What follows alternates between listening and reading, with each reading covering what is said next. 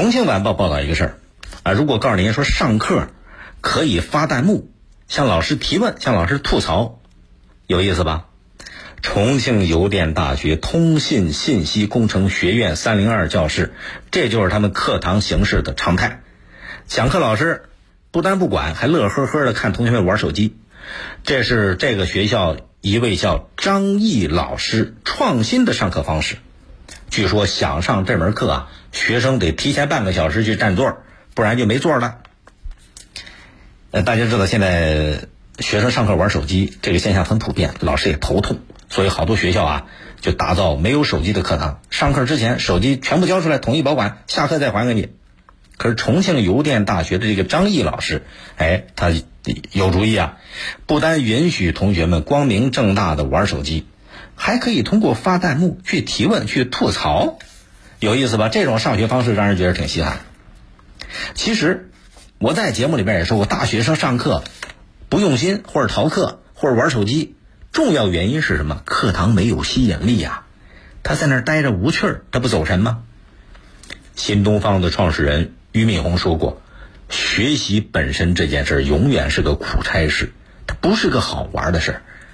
一些课程内容本来就枯涩难懂啊，如果老师再干巴巴的照本宣科，你想那学生他怎么能喜欢呢？与其在课堂上遭那个罪，百无聊赖，不如拿个手机翻翻微信啊，刷刷朋友圈啊，哎，找找自己感兴趣的东西，在那儿浪费时间了。哎，这个学校的张毅老师，他发现这个问题之后，想办法了。既然学生喜欢用手机，那就让手机为教学服务，发挥新媒体的作用。好多学生平时就喜欢一边看视频一边发弹幕。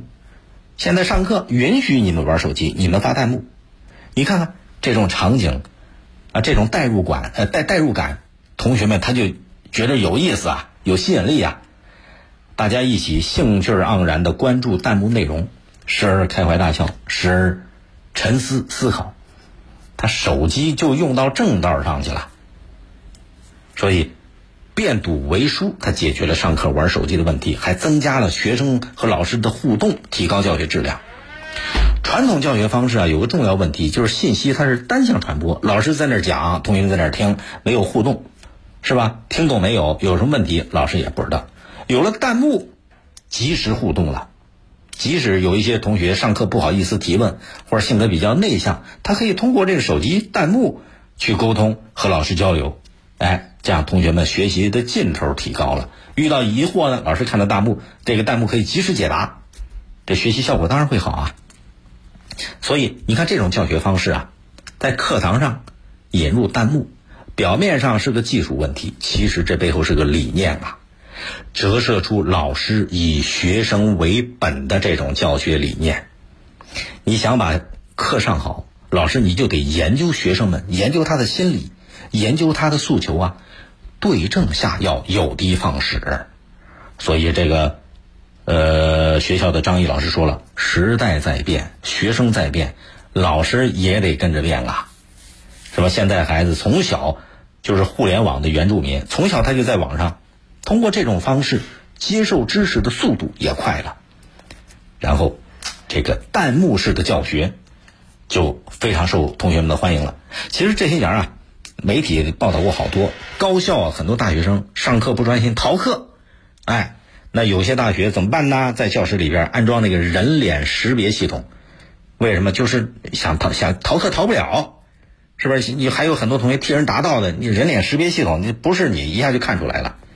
其实这都是治标不治本，关键就在于你怎么样提高课堂的吸引力，让学生们愿意主动自觉的去上课去听讲。